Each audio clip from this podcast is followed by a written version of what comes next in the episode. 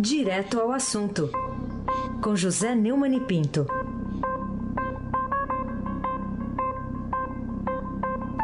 Neumani, bom dia. Bom dia, Raíssen Abac, o craque. Bom dia, Carolina Ercolim, tintim por tintim. Bom dia. Bem-vinda de volta. Graças. Bom dia, Almirante Nelson vitorioso, comemorando o gol do Gabigol. Bom dia, Diego Henrique de Carvalho. Bom dia, Monsibiase. Bom dia, Clã Bonfim, Manuel Alice Isadora. Bom dia, ouvinte da Rádio Eldorado 107,3 FM, o melhor ouvinte. Aí se abaque o craque. O Neumann, é, quais foram para você os grandes avanços aí, para a crise da Venezuela obtidos pela volta, volta em avião de carreira do Juan, Guaidó lá para casa, para o país dele? Bom, uh, o Juan Guaidó deu uma grande demonstração uh, de força quando anunciou a sua volta pegou um avião de carreira e viajou para o aeroporto de Maiquetia, que as emissoras de televisão aqui do Brasil chamam de aeroporto principal, sei lá o que diabo é aeroporto principal. Aeroporto de Maiquetia, que fica bastante longe de Caracas, mas é o aeroporto de Caracas. Ah, ao, ao chegar, foi recebido por uma multidão impressionante, nós comentamos isso ontem, né? E falou em democracia para sempre. É, acho que a, até agora o silêncio de Maduro, de Diosdado Cabello e de outros membros do governo é mais um, um silêncio de expectativa de negociação, ele mesmo já falou, o Maduro já falou em perspectiva de negociação, do que qualquer outra coisa. Por exemplo, está preparando bote, coisas que eu também vejo aí, temores assim revelados no ar. Acho que o, o, o Guaidó, nessa volta, se afirma como grande líder da Venezuela, e eu chamo atenção para o fato de que ele falou em convocação de eleições, eleições livres, vigiadas, acompanhadas é, por observadores internacionais, o que nunca aconteceu nem foi possível acontecer durante a vigência da ditadura cruel, ditadura chavista, fascista e comunista da Venezuela, do Maduro, os bolivarianos do Hugo Chávez. Né? Carolina Ercolim, tintim por tintim.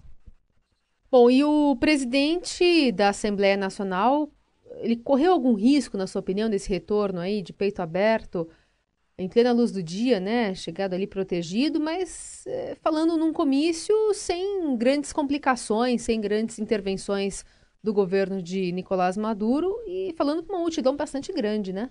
É, ele foi ameaçado.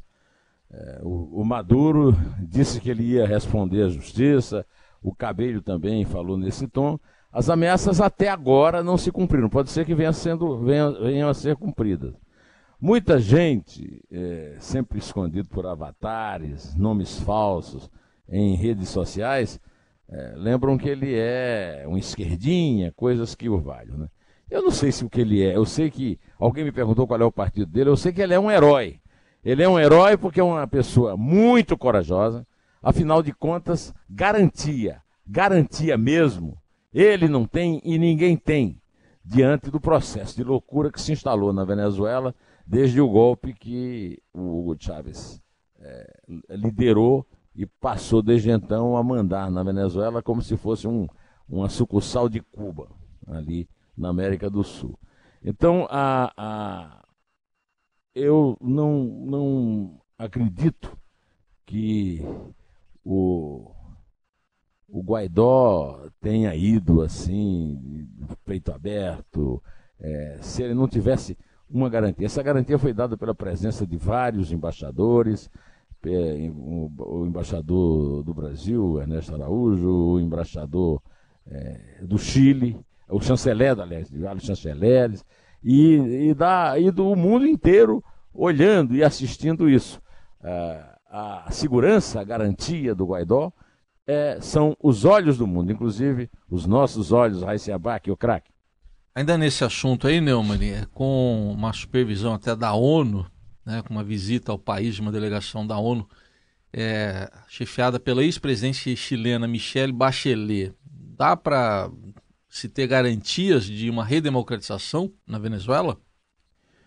Bom, acho que redemocratização vai haver, mas se for depender da Michelle Bachelet, é, olha, eu hoje está é, no portal do Estadão desde as 6 horas o Estadão Podcast sobre uh, o abre alas para a reforma da Previdência no Brasil, mas o meu comentário é sobre a presença espúria de Michelle Bachelet. Michelle Bachelet é uma socialista, foi escorraçada do povo no voto com a eleição de Sebastião Pinheira, que é o atual presidente, por suspeitas graves de corrupção dela e da família.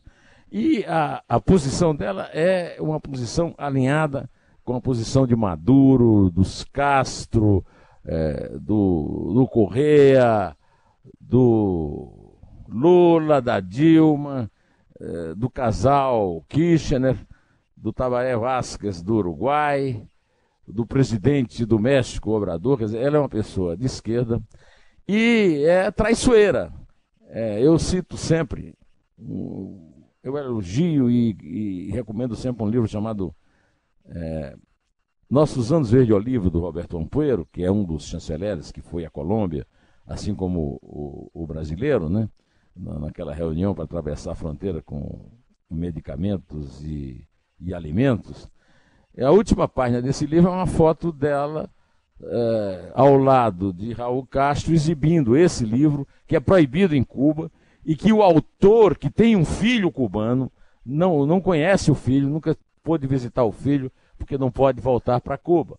Então, é, isso já é uma demonstração de que ela está muito mais é, para favorecer o Maduro do que qualquer outra coisa. E eu quero lembrar que essas organizações são sempre assim. Eu, eu queria lembrar a você, Heisen, Carolina, Nelson, né? o vibrante Almirante Nelson, que é um caso semelhante da senhora Laura Chinchilha Miranda, ex-presidente da Costa Rica, que foi mandada para chefiar uma delegação de observação nas eleições no Brasil, só visitou o boneco do Lula, o Fernando Haddad, e saiu falando numa história de fake news que nunca se comprovou, que nunca é, foi levada à frente. O, o, que eu temo que aconteça em relação à senhora Bachelet é exatamente isso. Falei no, no Estadão é, Notícias e estou falando aqui. Carolina Ercolim, tintim por tintim. Vamos lá, Neumani. Vamos falar então sobre se você se surpreendeu ou não com a notícia de que a Câmara vai aumentar sem parar o número de assessores parlamentares, né? 80% são inclusive indicações políticas. É, nada me surpreendeu nessa notícia. A, a velha política continua vigente no Brasil e eu quero é, destacar aqui que o grande problema dessa notícia, o, o, o Carolina, é que entram novos parlamentares na Câmara e no Senado e aumentam os funcionários do Senado, porque eles levam esses servidores. E os que estavam lá e serviam aos que não estão mais, continuam tem estabilidade. Né? Então, a, a velha política se mantém firme no Congresso, mas também no Executivo. Eu acabo de ouvir um relato bastante circunstanciado seu e do Alckmin, do, Alckmin, do Reis, é, a respeito da questão do cartão corporativo da presidência. Mas que vergonha, que vexame. Usam os mesmos argumentos, se repetem, imitam, como imitões, ficam falando dos isentões, e os imitões, em Heisen, Abac, o craque. Isso aí, você falou então do blocão do QI, né? Quem indica, que é o, é o maior lá, né? Da Câmara. O... É o bloco dos sujos. Dos sujos, é a melhor definição. É, o bloco dos sujos é o título do meu artigo, é. No, que está no, no meu blog do Neumann, uhum. a respeito das omissões premiadas. Malandrinho que faz uma delação premiada, esquece algumas coisas e aí recebe prêmio nas penas e prêmio em grana no bolso. Hum, é, tem memória que às vezes falha mesmo, não tem jeito.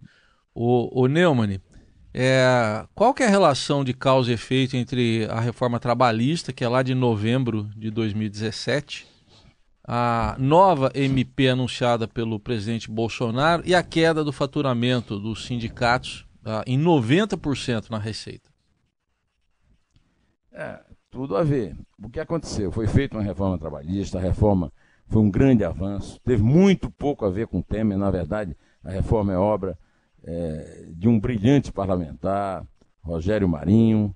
O Rogério Marinho fez uma reforma é, a ser realmente seguida, principalmente na questão da libertação do trabalhador escravizado. O, trabalhador brasileiro é escravizado desde Getúlio, quando é obrigado a pagar um dia do seu trabalho para sustentar uma estrutura sindical é, que não lhe serve, serve ao governo, né? serve ao Estado, é, é, pelega, como se dizia antigamente, hoje não se usa mais esse termo, e o, o, a reforma libertou o trabalhador.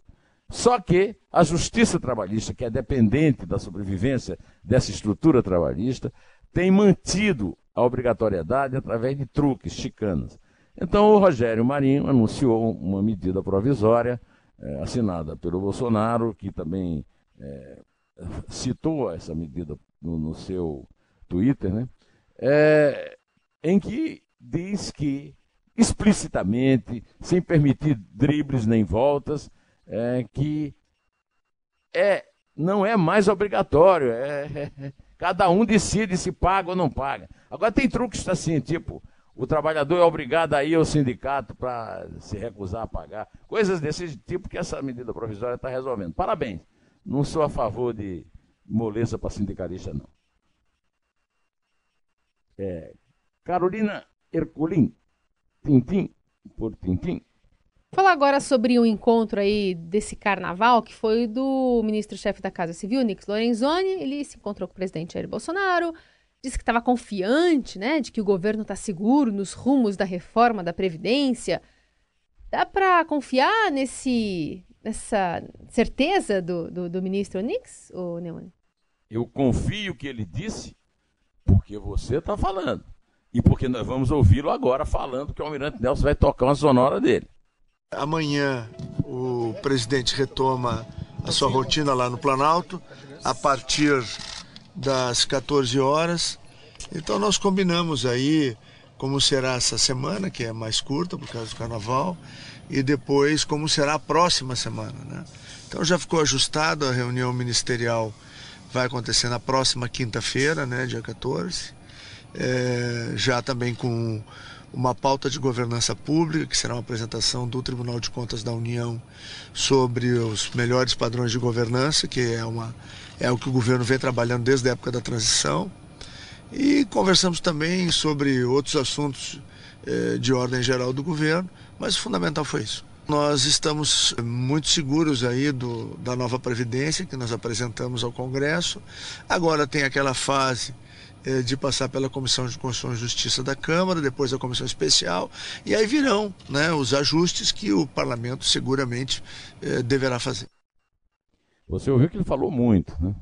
Agora, é, firmeza, firmeza, eu não sei. Acontece o seguinte: primeiro, a reforma da Previdência ela depende muito da convicção do Bolsonaro em apoiá-la. Não tem sido forte. O Bolsonaro, inclusive, já deu um, um, fogo amigo ali, um pontapé no traseiro do Paulo Guedes, depois voltou atrás, naquela conversa com jornalistas, é, dando uma flexibilizada na idade é, mínima para mulheres e, e bom, é, todo mundo se lembra que ele sempre foi contra, que ele sempre cai naquela, naquele, naquela lenda urbana de que basta cobrar as dívidas da Previdência, esquecendo que a grande peso dessas dívidas são de empresas que nem existem mais. Então a primeira coisa que falta é uma convicção do, do Bolsonaro. E segundo, é o desmantelamento de do, duas áreas do governo que precisavam estar muito fortalecidas para que a reforma passasse. A reforma é essencial. A reforma é urgente.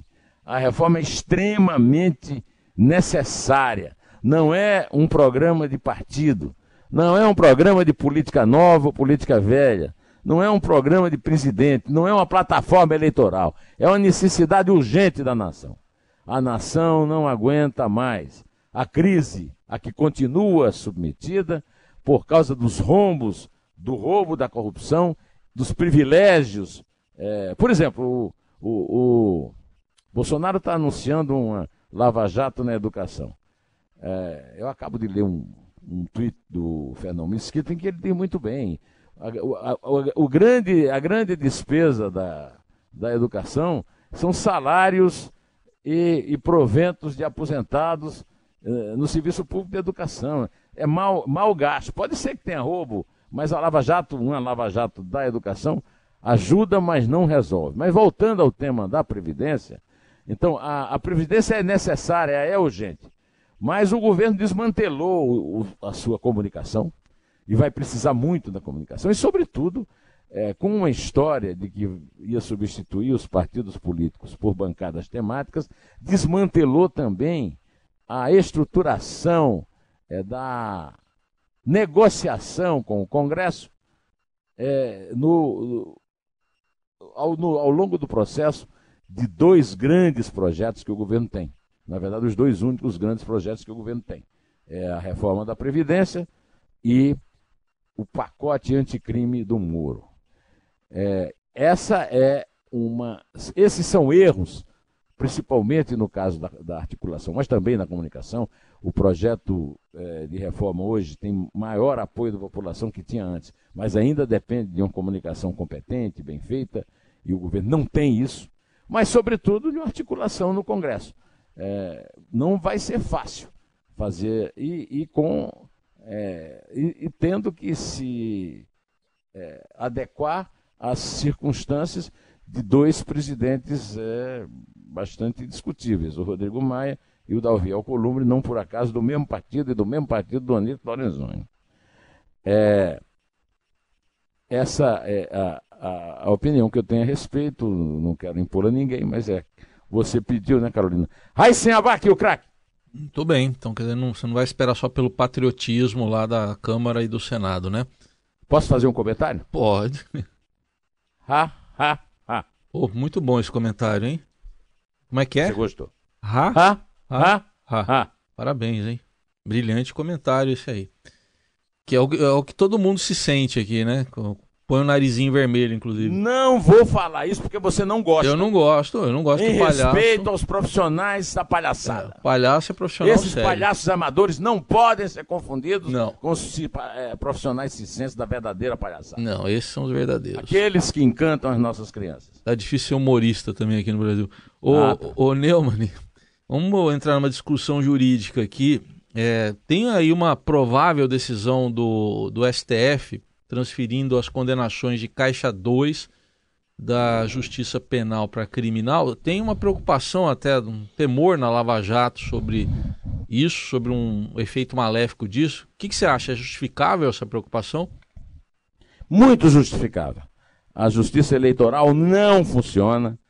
É, basta ver o julgamento da chapa é, Dilma Temer que foi é, absolvida por excesso de provas, segundo a brilhante definição do Herman Benjamin, sob a presidência de Dilma Mendes, lá no Tribunal Superior Eleitoral. E Caixa 2 é crime. Parece até que se esquecem daquela definição que a Carmen Lúcia deu no fim da, da, do mensalão. Caixa 2 é crime, crime contra a concorrência, crime contra o Estado, é roubo, é uma forma de corrupção. Caixa 2 é uma forma de corrupção. Já afinaram aí quando fatiaram o projeto anticrime e, e, e deixaram a Caixa 2 de lado, né? Agora tem esse risco é, de uma reunião no dia 13 do Tribunal, do Supremo Tribunal Federal, e o Delton Dallagnol e outros procuradores têm avisado. Eu faço parte desse alerta. Precisamos estar alerta para esse dia. Isso aí será realmente um tiro no coração de operações de combate à corrupção. Carolina Ercolim, tintim por tintim.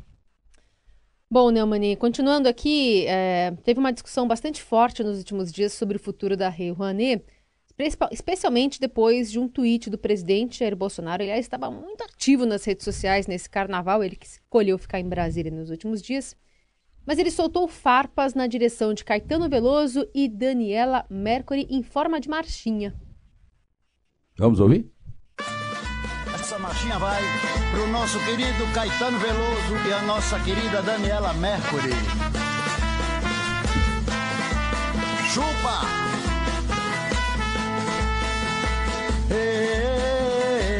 Tem gente ficando doida sem a tal lei Rouanet. O nosso carnaval não está proibido, mas com dinheiro do povo não será mais permitido. O nosso carnaval não está proibido, mas com dinheiro do povo não será mais permitido. Baixa um pouquinho aí, Nelson, que eu vou falar.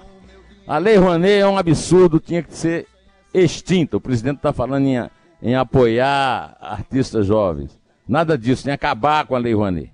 Eu já disse, chama o Ipojuca, que o Ipojuca sabe o que fazer, o Ipojuca Pontes, que acabou com o Embrafilme no governo Collor. Bom, em relação à, à, Lei Rouanet, é, ela deve ser extinta, mas não para apoiar, como eu digo, artistas novos, com dinheiro meu e, e seu, Carolina. Mas no carnaval, como você disse, o, o Jair Vulgo Carlos Bolsonaro, ou melhor, Carlos Vulgo Jair Bolsonaro, fez um, um post contendo é, material indecoroso, é, obsceno.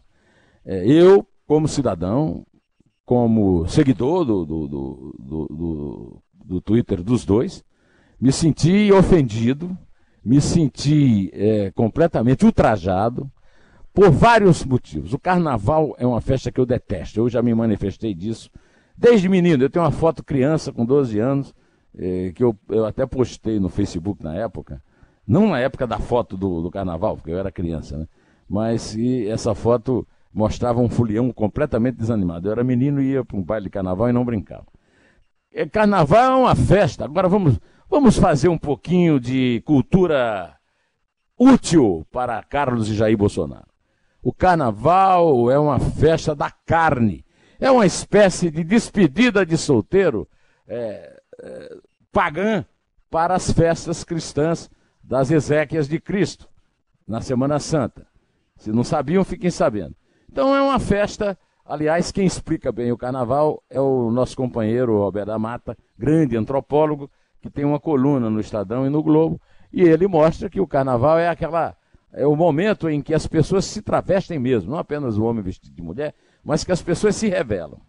Quem não gosta do carnaval, fica em casa, como eu, fiquei em casa, é, duas ruas perto aqui com um bloco, não senti nada, ninguém mijou em ninguém aqui na minha frente. Agora, não posso ligar o computador e ver o presidente da República botando um vídeo obsceno e com uma explicação absolutamente incompreensível.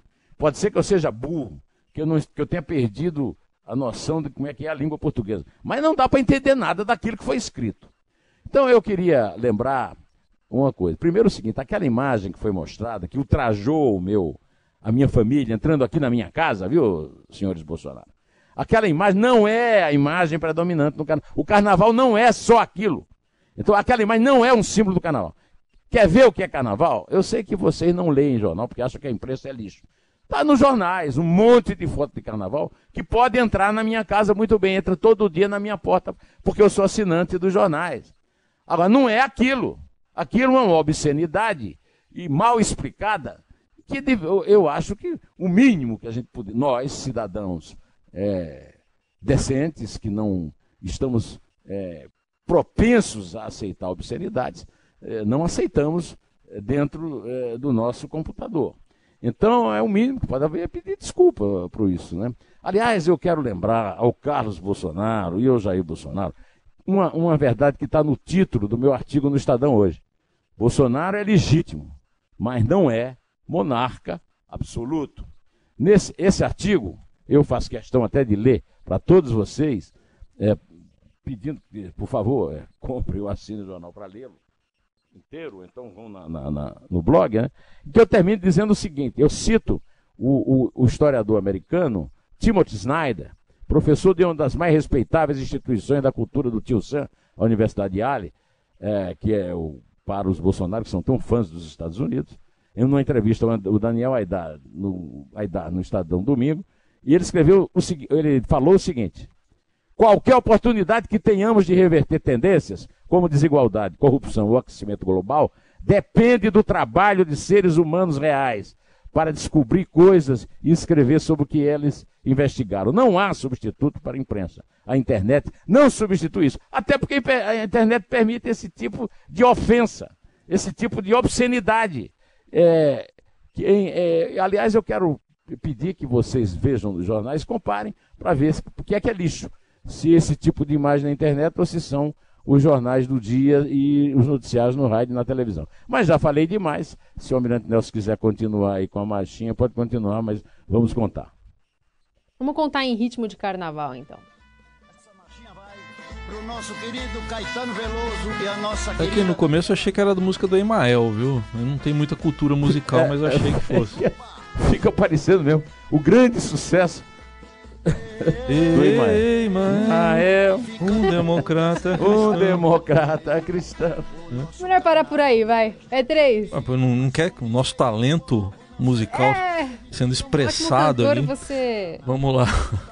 É dois. É um, em pé.